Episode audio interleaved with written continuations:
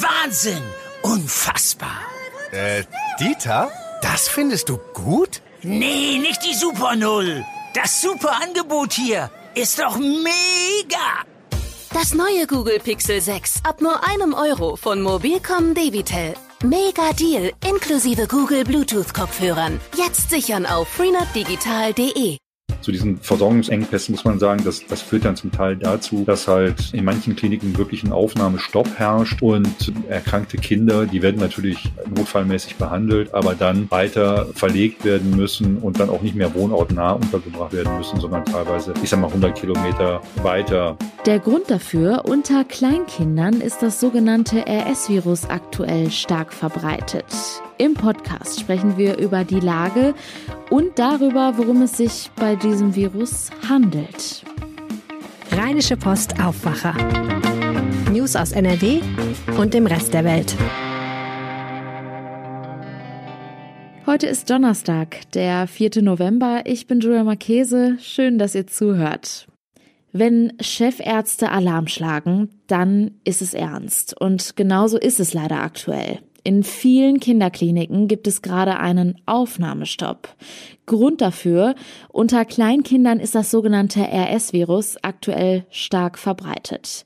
Über diese Lage und worum es sich bei dem Virus handelt, darüber sprechen wir jetzt mit NRW-Reporter Jörg Isringhaus. Hallo. Hallo. Grundlage für diese Warnung ist eine Umfrage des Verbands leitender Kinder- und Jugendärzte und Kinderchirurgen in Deutschland. Was haben die denn festgestellt? Also die haben zunächst mal ihre Mitglieder befragt. Das sind 270 Kliniken insgesamt. 250 haben sie befragt und die haben Antworten bekommen von 200 Kliniken. Das ist wohl sehr ungewöhnlich, dass so viele äh, Kliniken sich dort melden.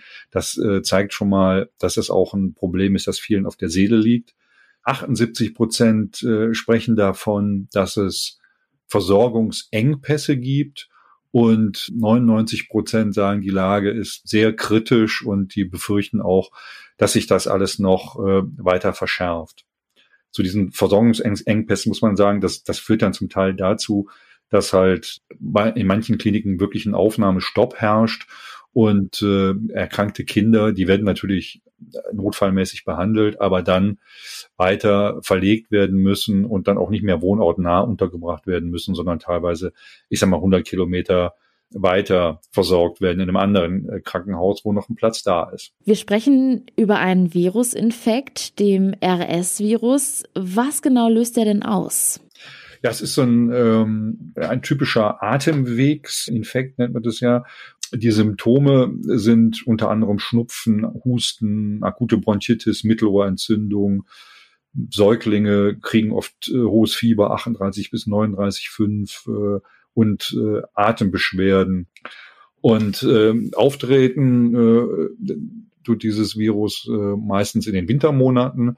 Deshalb äh, sind auch viele Mediziner jetzt schon so alarmiert, weil eigentlich seit August äh, es einen, einen kontinuierlichen Anstieg zu beobachten gab äh, und die Zahlen jetzt schon extrem hoch sind, dass die jetzt davon ausgehen, dass das Schlimmste möglicherweise noch bevorsteht.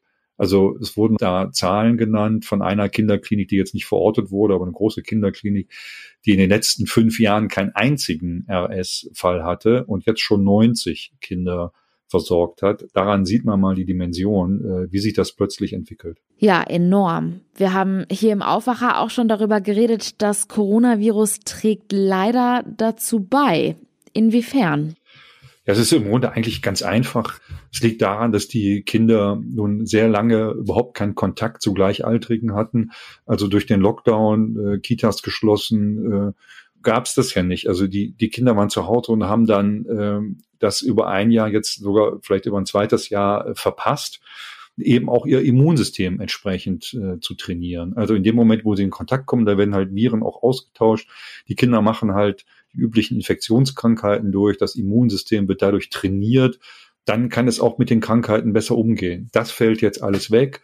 Damit knallen dann diese Viren voll durch.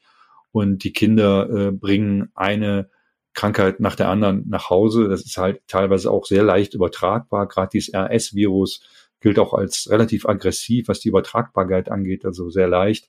So stecken sie sich halt an und das geht dann auch mal ganz schnell rund in so einem Kindergarten. Unser Kollege Christian Schwertfeger, der hat parallel auch zu einer anderen Krankheit recherchiert, der sogenannten Hand-Fuß-Mund-Krankheit, die sich ja aktuell auch in Kitas in der Region verbreitet. Da sind die Zusammenhänge mit der Pandemie im Grunde genommen eigentlich gleich, oder? Ja, ganz genau. Die Ursache ist, ist, ist dieselbe im Grunde. Es sind auch Viren, die diese Hand-Fuß-Mund-Krankheit auslösen. Sie ist auch sehr leicht übertragbar. Die Auswirkungen sind halt nicht ganz so gravierend. Das kann sehr unangenehm sein. Dieser Ausschlag, äh, den die Kinder dadurch kriegen, auch schmerzhaft, wenn das wirklich im Mund haben. Aber es ist äh, unterm Strich eigentlich relativ harmlos. Wogegen äh, man ja nochmal sagen muss, dass dieses RS-Virus äh, schon auch äh, ähm, gefährliche Konsequenzen haben kann. Insofern, dass äh, gerade sehr junge Kinder, also Neugeborene, Frühgeborene, äh, also kleine Säuglinge sehr stark davon betroffen sind. Je jünger, desto gefährlicher wirkt sich dieses Virus aus äh, auf die Kinder. Und das kann im Extremfall auch bis dahin gehen, dass die Kinder an diesem, an den Folgen dieser Erkrankung sterben.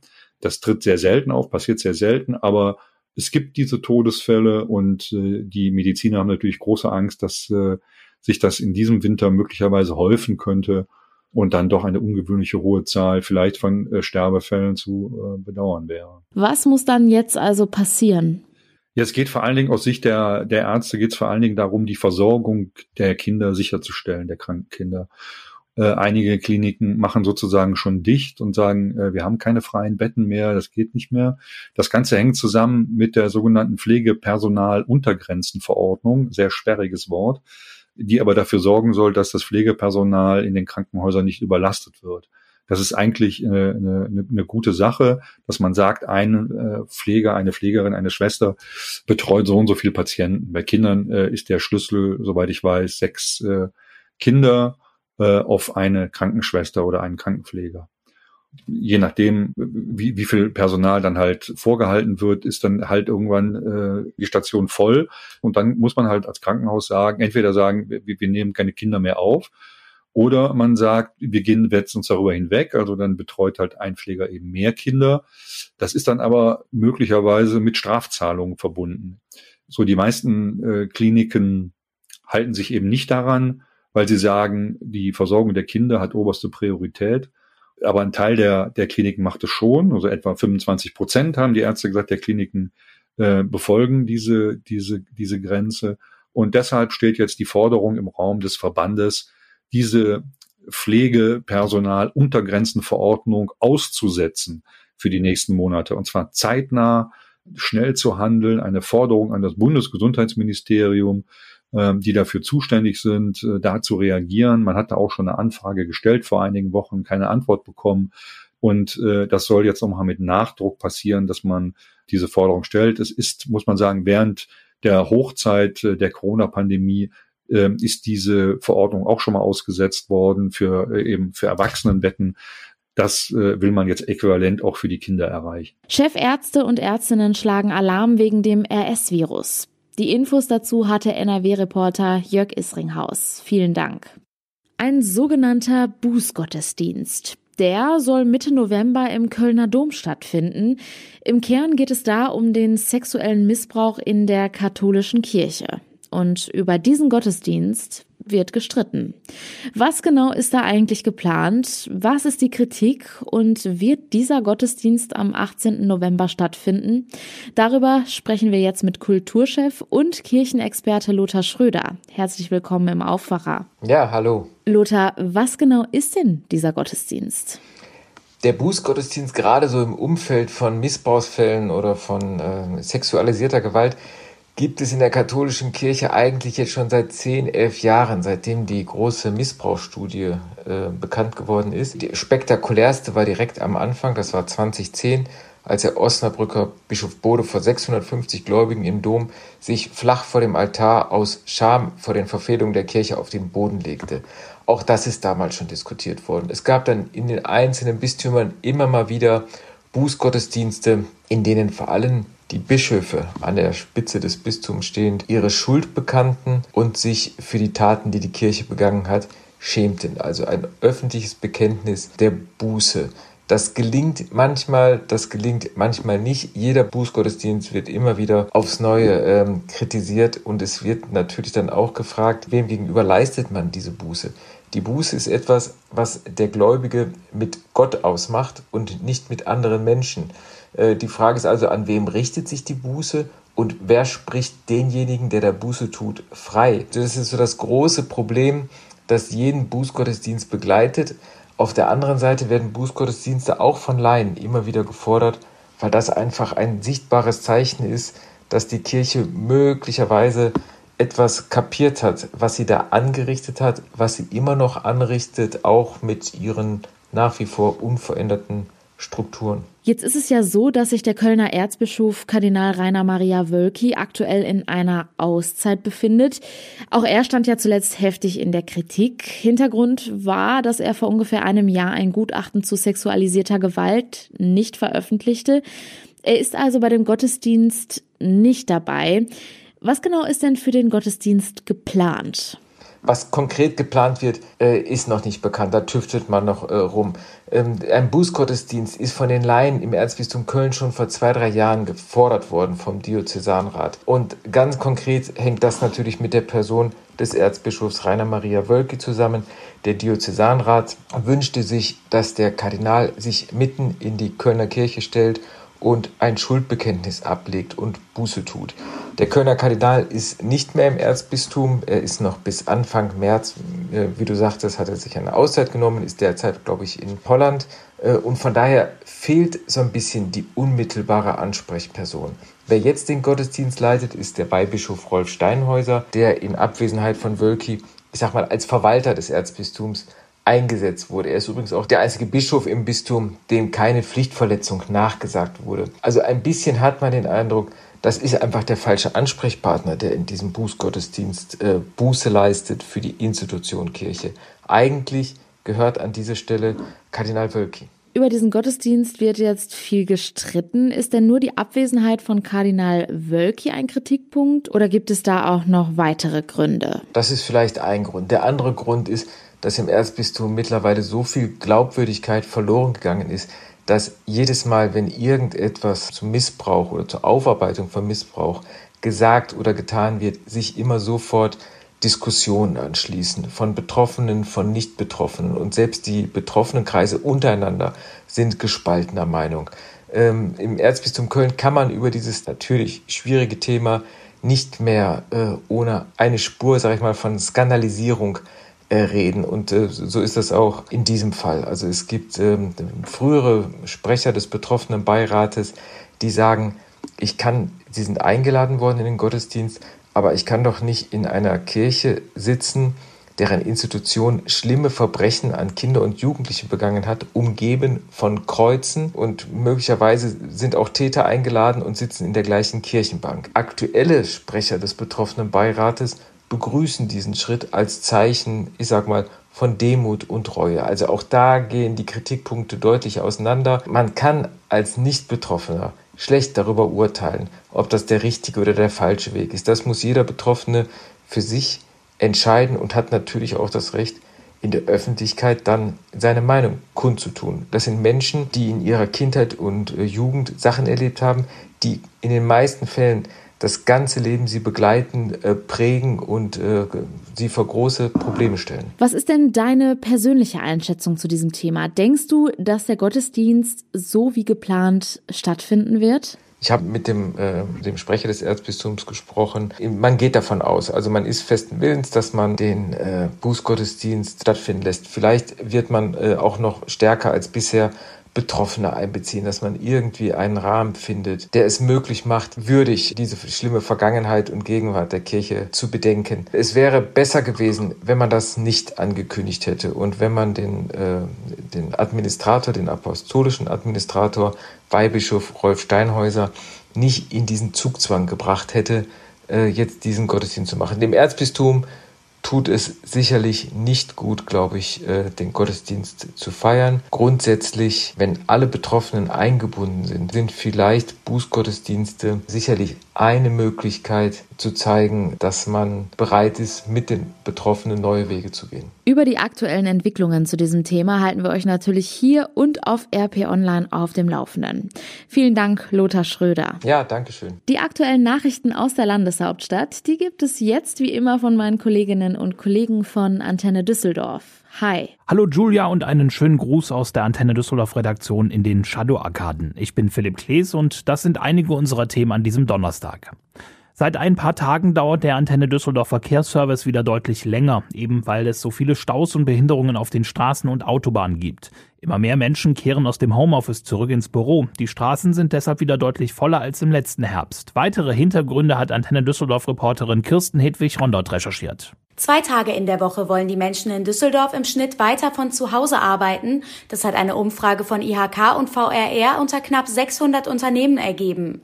Trotzdem fahren aktuell wieder mehr Menschen ins Büro und das führt zu Stau. Im November sind die Straßen traditionell sehr voll. Diesen Herbst kommt dazu, dass wegen der Corona-Pandemie noch immer weniger Menschen den ÖPNV nutzen, hat uns ADAC-Sprecher Thomas Müther gesagt. Am Dienstag gab es zum Beispiel Verkehrschaos im kompletten Düsseldorfer Süden. Laut dem Navi-Anbieter TomTom gab es dadurch 49 Prozent mehr Stau als an einem durchschnittlichen Dienstag in 2019. Wie geht es für mein Kind nach der Grundschule weiter? Mit dieser Frage beschäftigen sich aktuell viele Familien in Düsseldorf. Und ab heute bekommen sie Entscheidungshilfen. Die weiterführenden Schulen können wieder Infoveranstaltungen anbieten und zwar in Präsenz. Am Rückert-Gymnasium in Rath geht es heute mit einem Infoabend los. Am Samstag in zwei Wochen gibt es dort auch einen Tag der offenen Tür. Aktuell gilt für solche Veranstaltungen an allen städtischen Schulen in Düsseldorf die 3G-Regel und im Gebäude besteht Maskenpflicht. Bis in den Januar sollen sich dann alle weiterführenden Schulen, also Gesamt-, Real-, Hauptschulen und Gymnasien vorstellen können. So ist es zumindest der Plan. Falls die Corona-Pandemie wieder schärfere Maßnahmen erfordern sollte, informieren die Schulen darüber auf ihren Websites. Links und weitere Infos haben wir online gestellt bei den Nachrichten auf antennedüsseldorf.de. In Düsseldorf und Deutschland gibt es viel zu wenig Menschen, die sich zur Organspende bereit erklären. Das sagt der Koordinator der Uniklinik Daniel Schrader, 50 Jahre nachdem der erste Spenderausweis ausgestellt wurde. Hier bei uns in Düsseldorf werden jedes Jahr im Schnitt bis zu 10 Organe gespendet. Bundesweit gibt es aktuelle Zahlen aus dem Jahr 2019. Damals wurden knapp 1000 verstorbenen Spendern rund 3000 Organe entnommen. Auf den Wartelisten stehen dagegen über 9000 Menschen. Es werden also dringend mehr Spenderinnen und Spender benötigt, so Schrader weiter.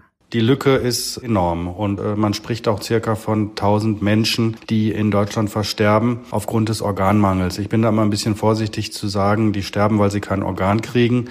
Diese Menschen versterben aber, weil sie eine schwere Erkrankung hatten, denen man durch eine Transplantation mit hoher Wahrscheinlichkeit helfen hätte können. Vorbilder seien Spanien und andere Länder, in denen man bis zum ausdrücklichen Widerruf automatisch als Organspender gilt. Hier bei uns in Deutschland liege die Quote dagegen unter 40 Prozent. Weil er die Befürchtungen kennt, betont Schrader weiter, dass Spender zu Lebzeiten keine Angst haben müssen, nicht richtig behandelt zu werden. Die Menschen, die Organspender wurden, sind alle verstorben und wären auch alle ohne Organspende verstorben. Und wenn auf diesem Wege am Ende aber vielen Menschen noch geholfen werden kann, ist das natürlich für die Patienten auf der Warteliste sehr lebensrettend. Für viele Angehörige ist dann die Organspende oft noch eine gewisse Sinngebung und Sinnstiftung. Eine Besonderheit außerhalb dieser Statistik sind Nieren, weil diese auch von lebenden Personen gespendet werden können. Hier betrage die Wartezeit allerdings mittlerweile acht bis zehn Jahre, so Schrader weiter. In Düsseldorf, NRW und Deutschland haben die Corona-Zahlen wieder kräftig angezogen. Das war so auch erwartet worden, weil über den Feiertag Anfang der Woche möglicherweise weniger getestet und Infektionen erst später gemeldet wurden. Düsseldorf meldet heute 185 Neuinfektionen und eine 7-Tage-Inzidenz von 121,2, über fünf Punkte mehr als gestern. Nach oben geht auch die Zahl der Menschen, die wegen Corona im Krankenhaus behandelt werden müssen. Das sind in unserer Stadt aktuell 74 und damit neun mehr als gestern. 24 davon liegen auf einer Intensivstation. In Herd ist am Abend die Bekleidung der deutschen Olympiasportler für die Winterspiele in Peking vorgestellt worden. Die deutschen Olympioniken werden in schwarz-gelben Outfits mit roten Applikationen bei den Wettkämpfen antreten. Eine Designerin vom Hersteller Adidas sprach von einer Neuinterpretation der Nationalfarben. Für uns vor Ort war Antenne Düsseldorf Reporter Marc Pesch. Wintersportprominenz war am Abend in Düsseldorf angereist. Der vielfache Weltmeister und Olympiasieger in der nordischen Kombination Erik Frenzel präsentierte die Olympiakleidung ebenso wie Eishockey-Nationalmannschaftskapitän Moritz Müller. Alle eint der Traum einer weiteren olympischen Medaille. Das neue Olympia-Outfit kam bei den Sportlern gut an. Dazu gehört auch die offizielle Athletenmütze in hellrot mit einem Tigerkopf drauf, passend zum Jahr des Wassertigers im chinesischen Horoskop. Die Antenne Düsseldorf Nachrichten nicht nur im Radio und hier im Aufwacher Podcast, sondern jederzeit aktuell auch online auf unserer Homepage antennedüsseldorf.de. Vielen Dank und das sind unsere Kurznachrichten. NRWs neuer Ministerpräsident Hendrik Wüst hat sich in seiner ersten Regierungserklärung für einen vorzeitigen Kohleausstieg bereits im Jahr 2030 ausgesprochen. Geplant ist der bisher für 2038. Zudem will er möglichst viele Dörfer im rheinischen Braunkohlerevier erhalten. Eine Entscheidung über die Zukunft von fünf Dörfern am Rande des Tagebaus Garzweiler soll Ende 2026 fallen. Nach dem Brand im Affenhaus an Neujahr 2020 setzt der Zoo in Krefeld weiterhin auf die Haltung von Gorillas und Schimpansen. Der erste Abschnitt des Artenschutzzentrums könnte 2022 fertiggestellt sein. Das teilte der Zoo mit. Bei dem Großbrand waren etwa 50 Tiere gestorben, darunter acht Menschenaffen. Zum Schluss wie immer noch der kurze Blick aufs Wetter. Und das wird ungemütlich nass. Im Tagesverlauf sind immer mal wieder Schauer möglich. Die Temperaturen liegen zwischen 6 und 9 Grad. Das meldet der Deutsche Wetterdienst. Und das war der Aufwacher vom 4. November. Habt einen schönen Tag. Ciao. Mehr Nachrichten aus NRW gibt's jederzeit auf RP Online. rp-online.de